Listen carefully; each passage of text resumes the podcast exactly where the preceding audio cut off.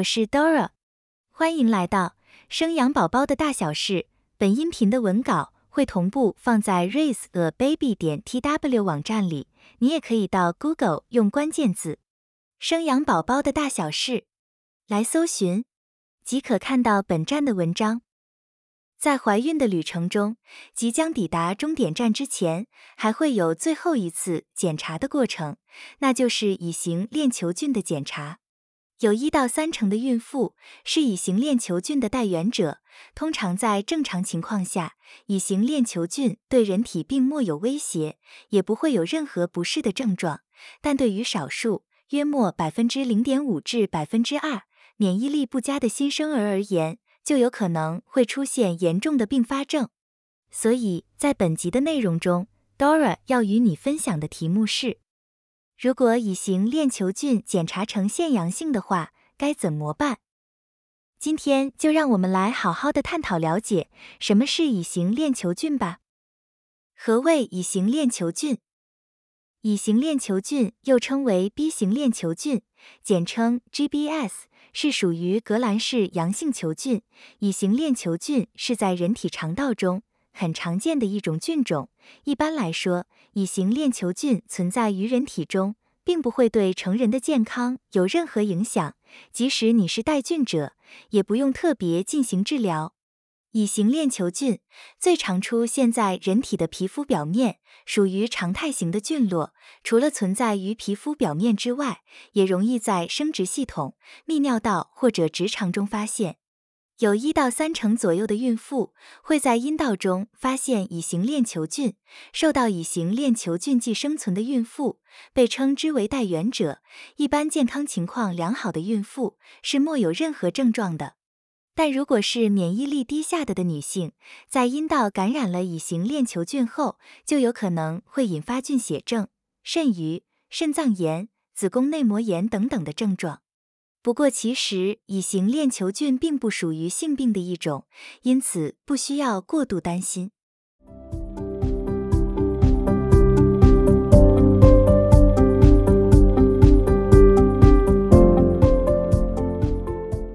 既然乙型链球菌对于人体并无太大的影响，那为何还需要做乙型链球菌的检查呢？虽然乙型链球菌存在于我们的生活周遭，更常出现于女性的泌尿系统及生殖系统内，而且根据医学报道的研究得知，有一到三成的孕妇的产道会存在这种细菌，但此菌只是对于成人莫有影响，对于新生儿的影响可是非常大的。新生儿有几率会因为在分娩的过程中经由产道而感染乙型链球菌。受到乙型链球菌感染的新生儿，容易引起肺炎、脑膜炎、败血症等相关的并发症，更会引起早产、流产或是死产的问题。因此，乙型链球菌对于新生儿而言是相当大的威胁，所以孕妇才需要在生产之前做乙型链球菌的筛检。乙型链球菌筛检如何进行？关于筛检的对象。这项检查主要是针对已经怀孕三十五到三十七周左右、即将临盆的孕妇，或者是有早产现象的孕妇进行筛检。检查的方法是什么呢？医师会使用专业棉花棒，在孕妇的阴道、会阴及肛门直肠的地方收集检体样本，进行细菌培养。约莫需要五天左右，就可以看检查报告了。筛检前的注意事项有哪些？检查之前，不要特地使用清洁用品清洗阴部及肛门，以免破坏菌丛，影响细菌培养的结果。另外，检查是透过内诊的方式，请穿着轻便、容易穿脱的衣服。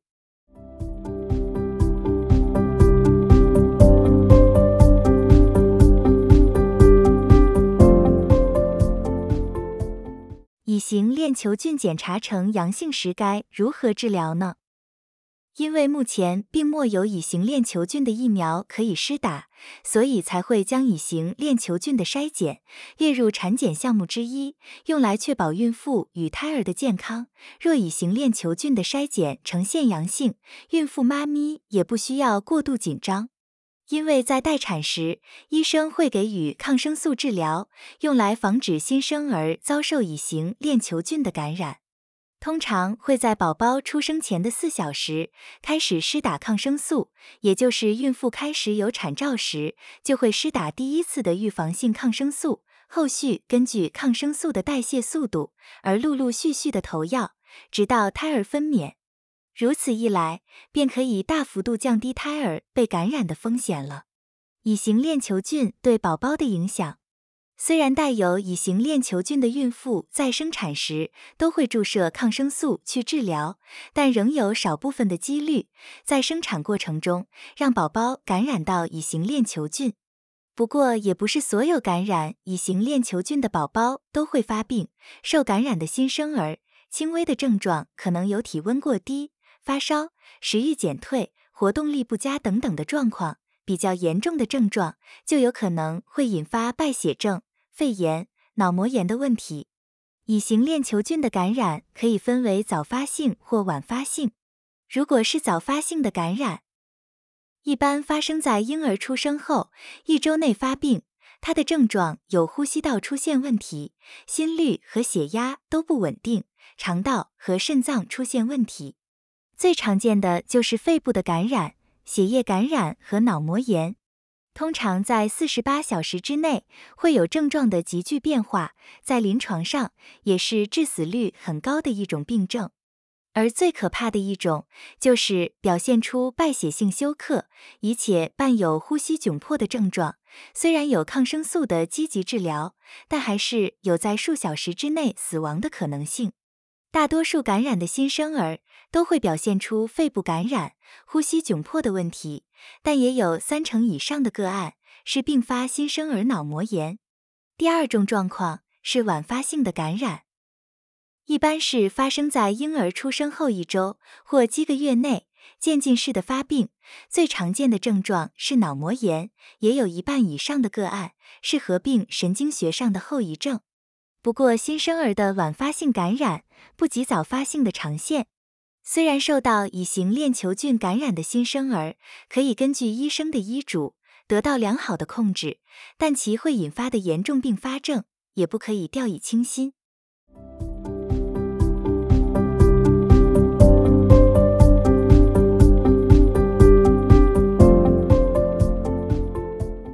如果乙型链球菌的筛检呈阳性的话，还能自然产吗？上面的内容中提到，新生儿感染乙型链球菌的途径，通常是在生产过程中经过产道时感染上的。因此，就有人提出疑问：如果我的乙型链球菌筛检呈现阳性，这样子我还能选择自然产吗？还是直接选择剖腹产会比较好呢？其实，乙型链球菌是一个很普遍的细菌。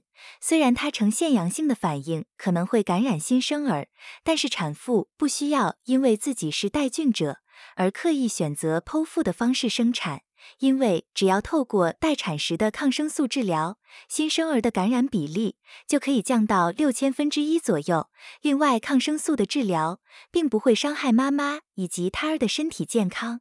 因此，并不需要因为乙型链球菌筛检呈现阳性而直接选择剖腹产。现在，台湾的国民健康署都已经将乙型链球菌的筛检纳入健保肌肤补助的一个项目当中，千万不要忽略这项检查的重要性，也不要因为自己一开始就选择剖腹产生产而忽略这项的检查。另外，平时也要留意私密处的异状。针对私密处的清洁有以下两个原则：第一个是千万不要用护垫，因为护垫是温暖潮湿的环境，所以护垫是细菌最喜欢滋生的地方。加上如果你莫有常常更换，反而会成为细菌的培养皿。如果觉得因为分泌物太多而导致内裤不洁，那就建议经常更换内裤。并使用清水冲洗才是最好的方式。